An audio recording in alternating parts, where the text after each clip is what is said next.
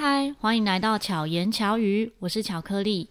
参加比赛是为了得到冠军吗？究竟有什么好处呢？让我们来聊聊。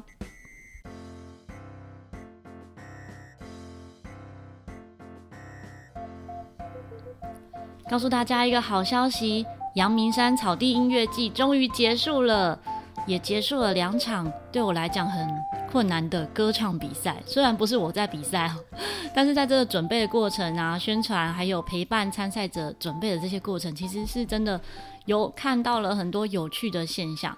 所以今天呢，跟好朋友勋熙见面呢，就决定来聊聊关于比赛这件事情。勋熙跟大家打个招呼，Hello，大家好，我是勋熙。那勋熙可以自我介绍一下。呃，好，呃，那我目前呢是一名吉他弹唱老师。嗯，那之前也有过不少的吉他弹唱表演的经验啊。我是从街头表演开始的，跟巧克力一样是街头艺人。嗯，那后续呢也有到很多不同的场合，比如说尾牙，嗯，然后各种商演啊、餐厅的驻唱啊、一些演艺厅或者是咖啡厅。那我也有在女巫店办过我的创作分享会。那呃，我同时也是一名词曲创作者。嗯、对，我刚刚讲者，没关系。我刚刚小瑞跟我说这个没有办法剪辑，我就有点紧张。不用紧张。对，刚刚我开录之前呢，还发现我的耳机不见了，结果是在维尼身上。真的，大家可以看一下那个，哎、欸，你会 po 在对，我会 po。对，呃，对，大家可以去看一下我们可爱的维尼，我们的那个。耳机呢，突然就是出现在维尼的耳朵上。我们在拍照的时候 就、欸，我觉得我们可以趁这个机会跟听众朋友讲一下，为什么你那么喜欢维尼？因为大家应该蛮好奇的哦，哦。可能听众其实不知道我喜欢维尼，因为我觉得你已经到狂热的程度了。应该说有啦，如果有 follow 粉砖跟 IG 的话，就会发现有一些。那个来宾呢，每次拍照都会抱着维尼，可能会觉得莫名的，为什么他们要抱维尼？好，我是要大概讲一下为什么我说巧克力是狂热好了，因为呢，我现在在他家，然后他家里有一处呢，全部堆满了不同 size 的维尼，然后连杯子啊什么都是维尼。哎、欸，我还没有发现呢、欸，你怎么会没发现？拖鞋也有，对不对？对，我穿的拖鞋就是维尼。好，你要不要讲再大概讲一下为什么你那么爱维尼？我觉得他已经融入我生活，所以我没有觉得我身上都是维尼。啊，对，像有一次我跟朋友见面的时候，他说你很喜欢小熊维尼哦，因为是第一次见面的朋友。我说，哎，你怎么知道？我想说是是我的特质展现出维尼的样子吗？对。然后他就说我的手机壳，然后我那天穿的那个吊带裤，然后跟上衣还有背包都是维尼。我说，整个变你的协议耶，对，我没有发现，对，完全没有发现，这个境界很高哎。那我分享为什么喜欢维尼？嗯、我觉得小熊维尼是，就是小熊维尼，大家我非常厌 讨厌大家把它跟某人连在一起，因为我觉得是反差很大，我快笑死了。Okay. 所以每次看到大家会说什么什么维尼，我就觉得不行，完全不一样。嗯，连形象也不一样，没错。对，然后维尼就是很善良。嗯，他在百亩森林里面，就是他的主人克里斯多布罗宾，然后跟他的 有智慧的朋友们可以讲出全名来，OK，就是他的这些好朋友们都是都是很有爱的，嗯，比如说小猪，他很瘦嘛，很瘦弱，可是维尼呢，他就会想尽各种办法帮助小猪，比如小猪很胆小，很害怕，那像跳跳虎呢，又很调皮捣蛋，常常都是。想要完成一件事情，结果把事情搞砸了。嗯、虽然维尼自己本身也是这样，可是呢，维尼就是整个可以让所有的动物们可以凝聚大家，然后一起来处理这些事件。啊，我觉得这就是巧克力啊，嗯、完全就是翻版的巧克力，难怪你会那么喜欢它。嗯、我觉得多少会有影响，你会觉得说维尼是这样，我也想要是。这种这种特质就是喜欢他的特质，嗯、所以就会有点像他，好棒哦！我好想邀请那个听众留言分享他们最喜欢哪一个卡通人物，作为他们的效仿偶像。哎、欸，不愧是 YouTuber，就是因为很少人会把卡通人物作为一个真的实际效仿的偶像，你知道吗？这个蛮特别的，对，真的就是因为是喜欢他的特质，嗯、就像有些人可能喜欢某个韩国偶像明星，然后就会。就会模仿他，嗯、就会成为他。可是我觉得那个成为他不是外表的模仿跟成为，嗯、而是从内心开始。没错，我们整个聊得很远啊，要不要回来一下？对就是跟好朋友聊天就是会这样。对，真的就有有察觉到我最喜欢什么。一般人的话可能还，还有洋芋片，对对对，直接帮大家介绍，让大家认识一下。透过这一集，透过我这个很爱讲话的讯息，为大家介绍这个我们的主播。对，好了，我们超爱洋芋片，我们收敛回来。像我刚刚讲到，嗯，从比赛开始，嗯，其实，在。录制《阳明山草地音乐季》这一个有一集节目是特别讲到阳明山草地音乐季，嗯，那个之前呢就很想找勋熙来访谈关于比赛的事情，嗯。啊、真的、啊，因为我是从来不参加比赛。其实如果说不参加比赛，如果是广义来讲的话，也不是，因为从小到大我们一定会多多少少什么那种海报的比赛啊。各种类型的比赛都有，所以也不能说完全没有参加过。嗯。可是以个人意愿来讲，其实我是很少参与的。那可是像为学生准备啊，陪伴学生参与比赛这些过程是有。可是个人意愿来说的话，我不会有那么强烈的想参加比赛。可是又这么刚好，我就办了两场 歌唱比赛，就是初赛跟决赛。嗯，那在这个过程其实很喜悦，就是看着大家的从初赛然后到决赛，其实是隔了一个月嘛。你就会发现，哇，这些参赛者一个月后的改变，就是初赛可能表现没有到非常好的，可是决赛的时候超强，嗯，对，那一定是在其他，然后那时候刚好昨天结束一场决赛的时候，就有参赛者来跟我聊天，刚好是反正就有得名次的参赛者，他就说他是受到初赛的时候某位参赛者的影响，看到他的演唱，他自己就会有不同的想法，而改变了他决赛的方式。对，然后我就觉得，哎，这是我之前没有经历过、没有参与、嗯，然后没有发现到的事情，嗯，所以今天就想要跟薰希来聊聊这个部分。没有问题。对，因为薰希是从什么时候开始参加比赛啊？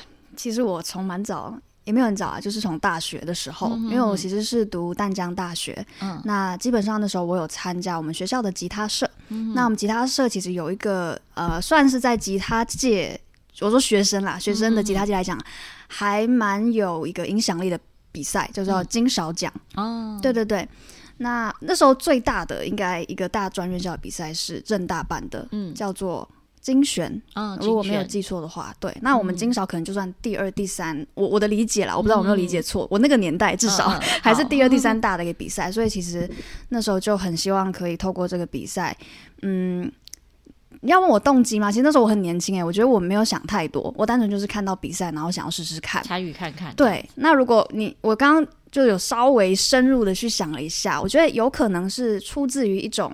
想要获得认可，嗯，然后想要被听见，嗯、就是一些比较蛮原生的一个渴求，嗯、很基本的一些概念，对，而且分享，对，而且我觉得其实加上我一直都有创作，然后那时候我其实也有参加创作比赛，嗯，对我来讲，我也问过很多创作者，然后他们的讲法都是这样子，就是其实那是一种本能，就是当你有作品出来，你就是会想要希望被分享，也不见得是希望被看见，但是是想要。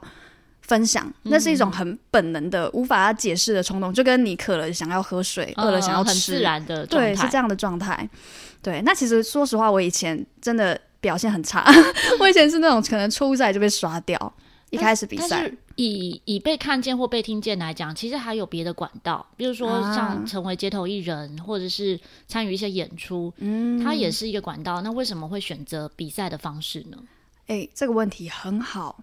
对，所以其实我在 那时候比赛比赛失利之后，我可能就发现啊、呃，说不定我不是那么适合走这个路线，所以我在大三暑假我就去当街头艺人了。嗯、对对对，嗯、那呃，其实应该是说，如果回答刚刚那个问题的话，应该是说，因为在比赛这个场合，请来的评审是专业人士、嗯，甚至是业界人士，对，所以像现在我们市面上看到。的一些歌手，他们其实很多都是比赛出身的，嗯，包括大家知道的陈绮贞啊、卢广仲啊，对，还有很多很多，对，所以他是一个评审的评语中，知道自己的哪里可以更好，对对对，会有一个专业角度的回馈。一方一方面是这样，然后另外一方面也是我刚刚讲的，可能你就被挖掘了，哦，也说不定。了解，对啊，对啊，嗯，所以叫这个比赛，它本身更有公信力。嗯，然后可能会有其他业界的人士来关注的时候，嗯、他们就会有其他的机会。对，嗯，然后对这，我觉得这点真的蛮有趣的，因为我自己在办比赛，因为是第一次嘛，嗯，所以那个参赛者呢给的回馈也也很值得，就是做记录。嗯，嗯，其中呢就有一个我觉得蛮意外的，他说他参加的比赛那么多，只有这一场是很开心的，就是很像同乐会。我想说是我办的太不专业了。然后他说：“可是他觉得很开心，就是来这边现场，嗯、然后可以交其他的朋友，对，会想要认识别人，然后交朋友。没错。他说有些氛围是很严肃的，嗯、其实那个氛围之下比较难认识别人，会有这种状况吗？会。其实我刚刚本来想要讲的第三点就是可以认识一些同号的伙伴们，嗯、对，就算没得名，至少我们就是可以认识一下当朋友嘛。嗯、但说实话，我之前的比赛经验，嗯。”除非你自己比较热情，嗯、比较愿意去跟人家交流，不然那个氛围真的其实蛮紧张、蛮严肃的。嗯、因为大家就是要比赛了嘛，嗯、所以你整个人要准备在那个状态里，定在那边。那比赛结束，嗯、呃，也不见得会真的留下来交流，嗯，嗯就直接离开了。对，我觉得真的是跟主办的塑造的环境跟氛围有关呢。嗯哼，对啊。所以你大概之前的氛围大概有哪哪些类型？嗯，就是那种你知道。我我这个比喻可能大家比较有感啦，就是学 学校的那种成果分享会，嗯嗯、社团惩罚，哦，唱完就走了这样。嗯，对，然后就舞舞台会有灯光，会有一些音响，专业的音响设备，会有专业的 PA。嗯，但是你没有在比赛的时候，你觉得你就只是一个听众，嗯、准备要比赛的听众 就是这样子。哦、对，那哎。不过我我刚刚突然想到有画面，嗯、就是我们其实那时候金勺奖比赛。好像也没有到那么严肃啦，因为我们后来有有跟一群工作人员哦，但是那时候我是工作人员的身份哦，然后有跟大家也有担任工作人员，对对对，然后就有跟得奖的一位选手一起吃宵夜，嗯嗯嗯，对，但是也只有他，就是并不能说很多很多人一起交流，变得是可能只是一个机缘，嗯、然后就跟一个特地对一个一个特质比较合，所以就会变成朋友这样，对对对对，就比较没有像、嗯、可能像巧克力可以让大家全部融入在一起。其实也没有这么厉害，误打误撞，就是也是经由那个参赛者的回馈，才知道说哦，原来大家可能平常参加会是什么状态。像这次有一个我觉得蛮感动的，有一位有一位参赛者呢，他本来上午他们因为最近疫情的关系，所以有一些比赛延期延期这样子。他有一场比赛是之前比我们这一场还更早报名。可是延期到刚好同一天，嗯，所以他早上先参加了其他的比赛，中午再赶到，因为我们十二点要报道，中午再赶到阳明山报到，然后唱了第一首。然后因为我们的赛制也比较特别，我们其中原本有一位哦、呃，就是一起策划的伙伴，他很坚持，就是决赛要唱两首歌，嗯，当然也有好处。然后那时候决决赛唱两首歌是一到十二号唱完第一轮，再接着一到十二号唱第二轮。所以他那时候就发现，他第二轮会唱不到。可是如果第二轮唱不到，其实成绩就会受影响了。后来他最后决定不回去另外一个现场，嗯，对，就是留在这边。哇，所以我觉得还蛮感动。虽然无关说最后奖金啊是多少，嗯，可是至少他在那种都未知的状况下，他愿意留下来参与全程，嗯、我就觉得是一个很大的鼓励了。真的，我觉得是巧克力也有你个人的魅力啦，一定是这样。那我刚刚想到，我后来我最近期参加的一个比赛，嗯、它就对我来讲是蛮特别的体验，嗯、包括它整个赛制也很特别。嗯，它是由 KKBOX 主办的。嗯叫做 KK Now，嗯，叫 Turntable 轮轮到你了。那这个时候是在那时候疫情刚爆发过一段时间，还蛮严重的时候。嗯、那因为 KKBOX 他身为音乐界的大佬，我觉得他们真的很棒，他们有负起一些企业责任嘛。哦、对，然后他们就办这些比赛真的是亏钱啊，而且他们还是一个很创新的方式。嗯，他们呃开发了一个很强大的 App，哦，叫做 KK Now。否。比赛用的吗？对，因为整场比赛都是直播，所有选手都在家里，所以他原本其实没有这个平台，没有。那他后来后续比赛之后，他还存在吗？呃，有在办第二届，不过第三届我目前还没有收到消息。所以他真的这个平台就只为了比赛使用。对，我记得那时候我跟工作人员交流，然后他们都有一点快崩溃。他说，老板就丢出一句话，他要办一个。什么样的比赛？嗯、然后一直一直讲一直讲，对，然后说我们快疯了，我们要全部重新，全部凭空生出来。真的，因为 我就就是这样从零开始的，要去找非常多的资源，真的，然后很多的人去询问，这样合理吗？嗯、这样做对吗？而且他们还要兼顾的是新的技术的开发。对，没错，因为他们。跟实体的又差异很大。而且那时候我们每一场的评审都不一样哦，嗯，哦，这个也会很有帮助，对不对？会会有不同的角度。那时候光是初赛就比六场，你可以想象吗？哇，像马拉松一样，多少人一起比赛？呃，我们海选好像听说是一千多位，好可怕。对，然后后来真的进到初赛的是一百位吧，一百、嗯、位左右。然后是采积分制，就是这六场累计起来的。对，我觉得其实这样蛮好的，因为。有时候你可能就是刚好选错歌，如果只是单一比赛，对对对，然后你就就这样，然后那个评审可能又不喜欢你的味道，嗯，口味不合，嗯，那那时候我是觉得蛮好的，六场，所以那时候我在初赛的时候其实就很幸运，我那时候是排到第六的名次，嗯、就有进到前十强，嗯、但是这样还没有结束哦，嗯、那只是暂定的前十强，嗯、因为还会有一个叫做败部复活，后面的人会有机会来 PK 我们，嗯，然后整个你知道那个游戏的规则看下来有多复杂吗？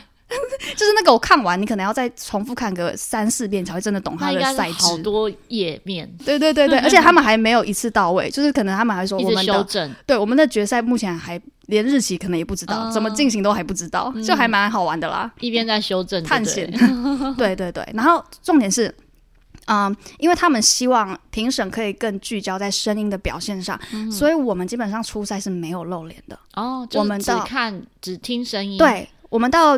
复赛出现名字跟声音这样子，还有图片啦，就个人的照片哦，了解。然后是到复赛之后才会开启影像直播。我以为是连人都看不见，就是一种连外表都不能选择的。哦，其实这样也是蛮好的。嗯，对啊，因为有时候有时候的比赛不公平是有些人可能是外貌协会，对，他可能看，比如说如果是以粉丝投票来讲的话，他可能就不在意你的声音如何，嗯，他只看。这个人漂亮，这个人帅，嗯、他就投票给他。所以我那时候其实，因为他们有邀请，KK Now 有邀请我们回去做一些访谈，在他们要办第二届的时候，嗯、然后我跟那一届的冠军刚好被安排在同一个时间点，嗯、然后那个女生也长得算漂漂亮亮的，然后那时候我们就同样的共识就是，我们很感谢这个赛制，不然、嗯、因为其实有时候就会被说啊，你就是靠外表。虽然说我没有真的很漂亮，我澄清一下，但是可能有些人会觉得，哎，我们是对靠外表，对对对，对，没错，虽然这是夸奖。嗯，但是对于有实力的人来讲，他不是夸奖，没错，他觉得说你为什么没有看到我的努力？对，你没看到我这么有内涵，真的。对，我觉得哦，这还蛮特别的，蛮有趣的。嗯嗯嗯。对，那除了这一场之后，呃，那这一场的后续，你觉得对你来讲的影响有什么？还有收获？嗯，其实说实话，我报这场比赛的心态跟以往的比赛完全不一样。我那时候纯粹是觉得好玩，嗯，所以我真的觉得。人生很有趣啊！当你没有得失心的去做一件事情，就特别顺利。真的。然后我到复赛的时候就开始有得失心哦，然后就超卡，就很紧张吗？我我就是光是选歌哦，我就换了好多次。然后有一次我还是比赛前两天就突然改歌，嗯、然后就变成是我没有办法好好的把一首歌真的练到很精，所以你就一直有点犹豫说，说、啊、又很焦虑吗？还是那个好这样子？对，嗯、哦，真的快疯了。对啊，那个时候的歌曲比赛的歌曲是你的创作曲吗？我几几乎都唱我的创作，我只有初赛 cover 了两三首歌。嗯，所以即使是创作曲，还是会有选择困难。会，因为 我我其实。我觉得那个创作曲又更吃评审的口味哦，怕你说你这个风格他可能不喜欢，对对对，是不是要再走陈绮贞一点，还是 更个人一点这种？我那时候就有有一次有一周我是有上到周冠军，然后那个评审的评语就有讲说，听起来超像年轻时候的陈绮贞。嗯，对啊。那你自己是喜欢这样的评价吗？我以前没有那么喜欢，因为我从一开始出来唱街头，我就一直被说很像陈绮贞的声音。嗯、但我是很喜欢陈绮贞的，对。但是难免会觉得啊，这样我是不是没有个人的特色？嗯嗯嗯。对，所以有经过一历呃，有经历一段时间的迷惘期。那到后来，我慢慢更了解自己的声音，甚至我去尝试不同的唱法。我还刻意去练那种 Let It Go 啊，那种很大的歌，嗯、就想要开发出我不一样的声音。那到后来，蛮、嗯、开心的是，就是我。我的大哥也是可以支撑得起来。以外呢，嗯、我后来去唱那些比较清新的歌，嗯、然后我再去问一些学生说：“哎，你们觉得真的很像陈绮贞吗？”他们就说：“不是，不是声音像，是那种带给人纯粹的感觉。”嗯，是感觉氛围像。对，那我就松了一口气了。嗯、其实我觉得真的很难像谁不像谁，就是这个真的。有好有坏，就是看自己的心态怎么去调整。嗯，没错，因为像或不像都有优点啊。是啊，是啊。因为有时候很好被分类，是让人家很快速理解。没错，对。可是，可是有时候太做自己，他有个人特色，又不一定合大众口味。真的，你讲的真的很难，好大的一个重点。其实我觉得，任何所有的音乐人，不要讲音乐人啊，任何你希望有一定的观众去 follow 你去听你的作品的人都会有这个挣扎，对，就在于做自己跟市场之间。那我以前是那种很艺术性格，我就、嗯、我就是要做自己，嗯。啊，那你就没有听众，所以我觉得还是要抓一个平衡。对。对啊，就是我觉得这套用在任何的地方都一样，没错。包含我现在在做 Podcast 的节目也是一样，嗯、我不一定是走每一次的最夯的话题，嗯，像有一部分的节目，它会比较快就 follow 到各种。那个当下的话题，嗯、对，然后就有同样是创作者的朋友就跟我说：“哎、欸，你怎么没有就是想说这样子的做法？”嗯，我说：“但我比较想讲我自己想讲的话题，可是相对的，有一些听众他可能就是因为那些关键字注意到那些节目，嗯，对，那我就吃不到这样的观众群，对，所以我超级需要大家帮忙宣传。”让让同样属性的听众朋友们呢，会喜欢我们这样的节目。真的，你看我们都没有内涵，不要再带一下。对啊，对。那像勋熙在参与比赛之后，你觉得你自己个人的收获最大的收获，就是不是只有这一场，就是以整体来说的话，嗯、我觉得就像是我们刚刚聊到的话题，刚好延续过来哦。嗯、在没有参加比赛前，你真的就是像是窝在自己家里的井底之蛙，你可能觉得说哇。我这首歌超好听，我创作了一首超好听的歌，天哪！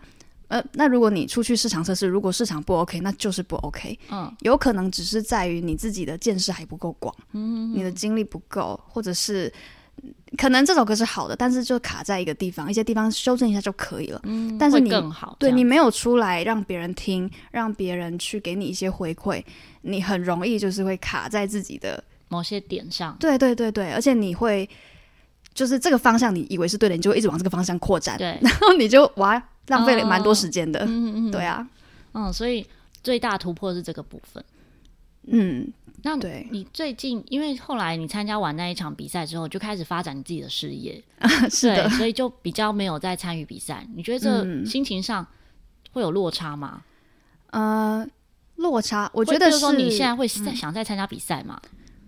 我其实就算想参加，我也没有那个那么多时间跟心力，因为其实大家可能不知道比赛要背后要投入的心力跟时间有多么的大。嗯、我那时候真的是每天练到好累哦，那是真的跟练多久？练多久？啊、你的时间那时候大概分配？我每天晚上可能至少，嗯，我我没有算那怎么办？可能两个小时至少吧。哦、嗯，对啊，然后又不同的练唱就对。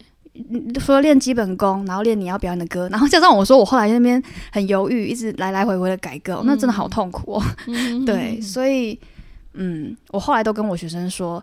你们要做什么事情，什么目标，你们就确定，就选一首歌，选定就专注练它，不然你们最后就是在分散你们的能量，嗯、然后一首歌都练不好。真的，对啊，就是什么都想要试试看，就是没有办法专注把这件事做好。欸、这件事我真的要在这边跟亲爱的听众朋友们分享，因为像很多人想说，哎、欸，我怎么这么多的身份斜杠，然后又词曲创作，又是表演者，又是教课的老师，嗯、但我必须说，这一直以来都还是到现在都是我还在练习的一个平衡，嗯、然后我。我也要老实说，当我试图要同时三个身份兼顾的时候，我真的一个都做不好。嗯，真的，我必须要这样讲。所以就不要看到表象的一些东西，其实这些都是我们积年累月累积下来。而且我会很有意识的跟自己说，我这个阶段的重点是放在表演者的身份。嗯哼，哼，然后这个这个是现在可能是我要磨我的词曲，嗯、是有去做这个设想的。嗯哼哼，对，而且我觉得它是必要的。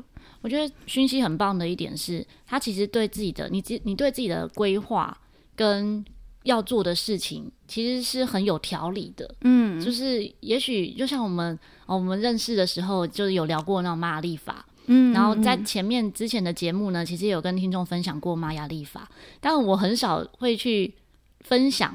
就是来宾的那个图腾跟调性是什么？可是我一定要跟大家分享讯息的部分。好，讯息的图腾呢？哦，它的调性，它的调调性是宇宙，宇宙的力量动物就是乌龟，所以它非常就是非常适合不疾不徐的慢慢去做你要做的事情，而且是很坚定的前进。没错，对。然后早期的时候，因为我认识讯息也很多年了，嗯，早期的时候讯息是比较。没那么不疾不徐，就是？对，那个时候虽然会某些时候，比如说你在自己在手写笔记啊，嗯、那个状态下，我会觉得啊、哦，很安定的那种力量。可是有些情况之下会觉得匆匆忙忙。嗯，对，那个匆匆忙忙不是状，不是行为，而是状态。哦，对，如果你现在反观那个时候，我我看到的是像这样。原来你都这样默默的观察我。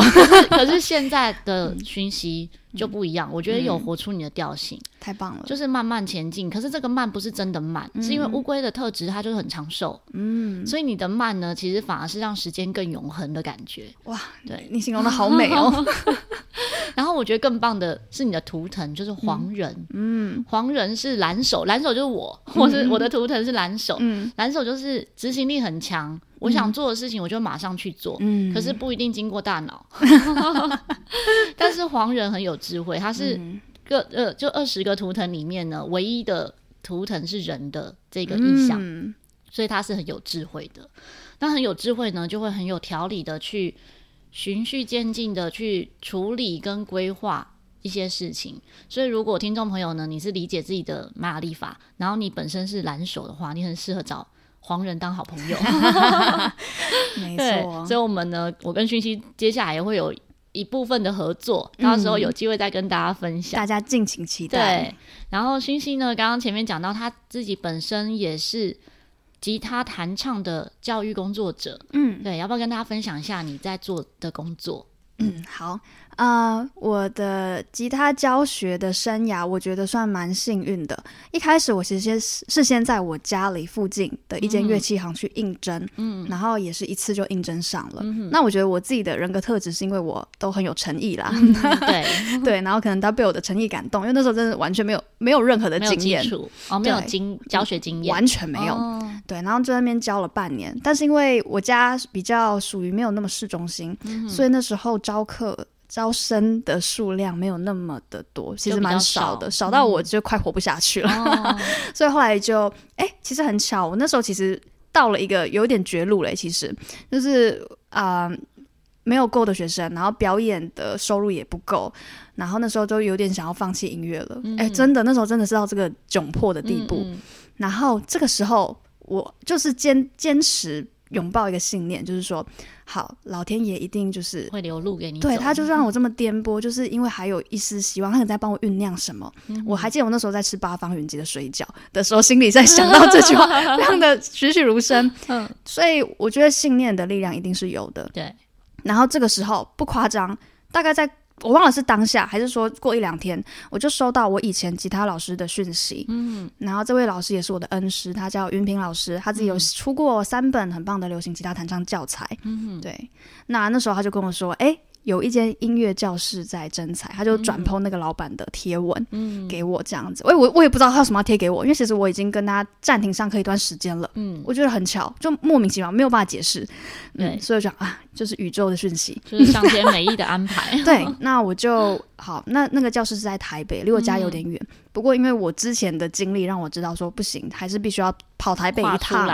对对，我之前是因为觉得自己能力不够啊，什么很多设限，然后一方面当然也是因为觉得有点远啦。嗯，那后来我就是也是很有诚意的 写了一封信，嗯、然后要应征。那我也是有用了一点点小心机，就是我提到说是这位老师推荐我的。嗯、那因为这个这个教室本来就有跟这个老师有合作推广教，就是教教材。对对对对对，对所以就变得哎，可能就有印象。嗯嗯嗯。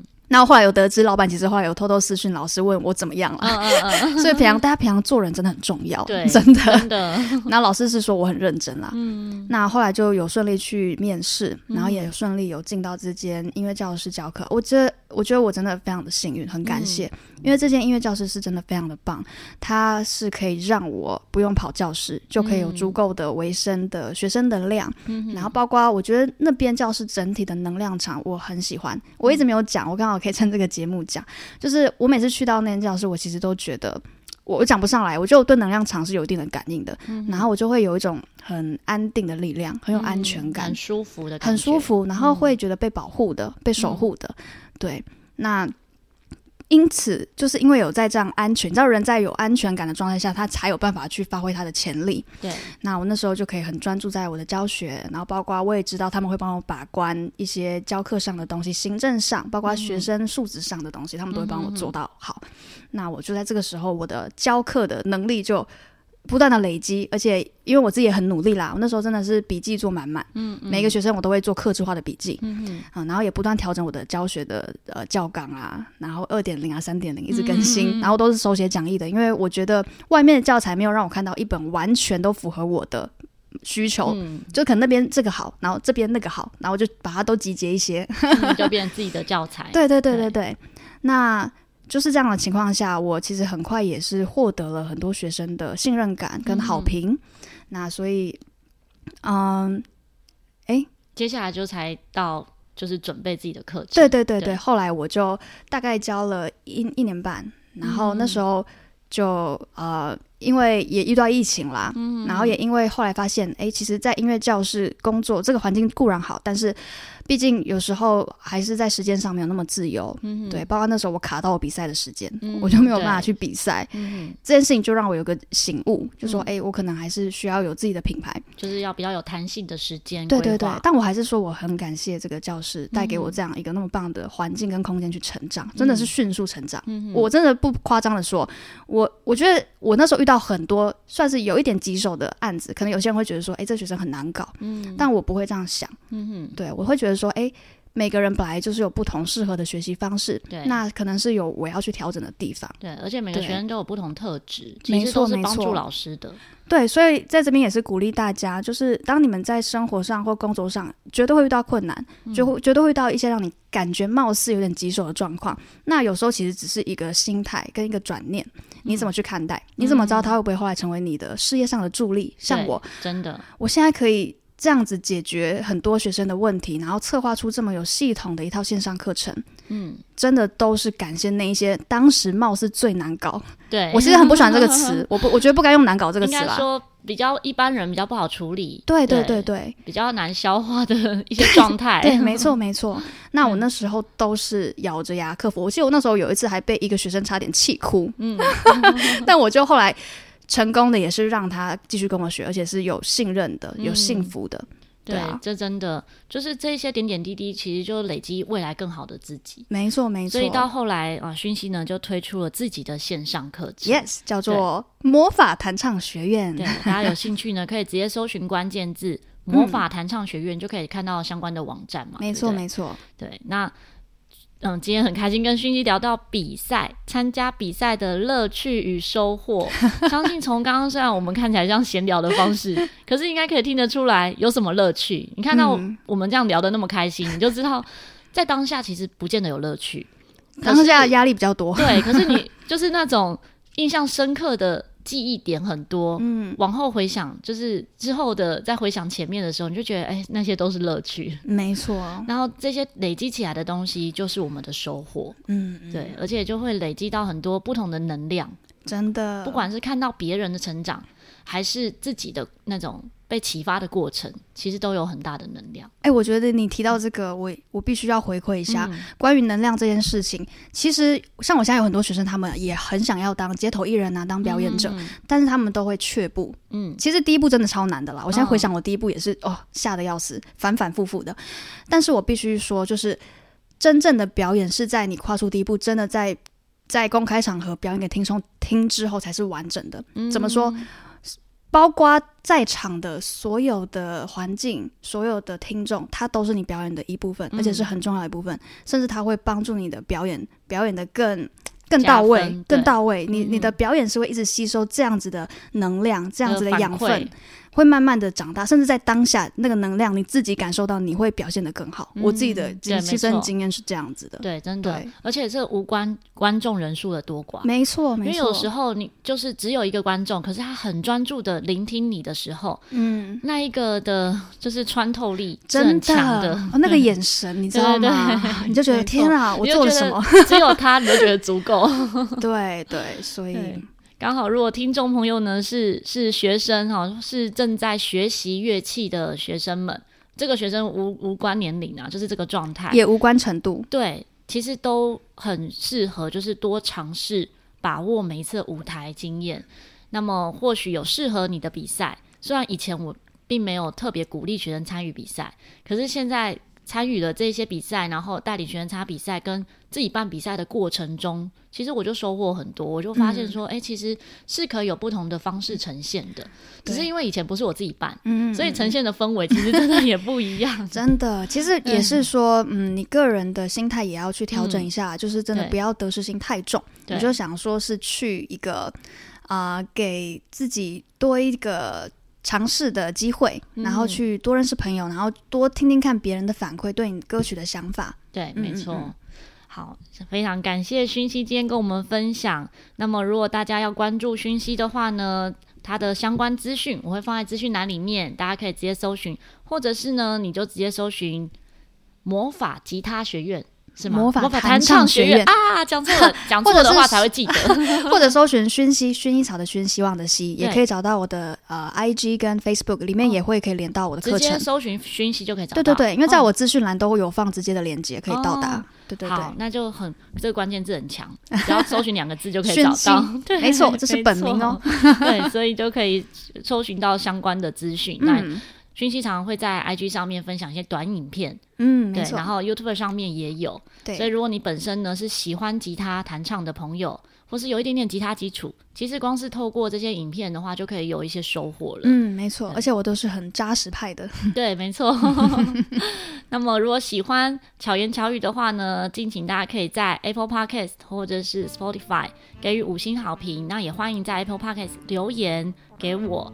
那或者是呢，你如果是对于这一集有什么想法，比较长段落的留言的话呢，也可以直接私讯我，或者是在那个那个其他的平台，因为太多平台，我每个平台都有上架，你也可以每个平台都留言，非常需要大家的多一点的回馈。其实我们这种创作者真的很需要你们的回馈，你们不要想说啊，我又不是什么大人物，没有，你们的回馈都是我们的能量，都非常重要，真的，嗯、对。好，那希望讯息跟巧克力可以陪伴你，巧妙克服生活中的压力。我们下一集再见，大家拜拜，拜拜。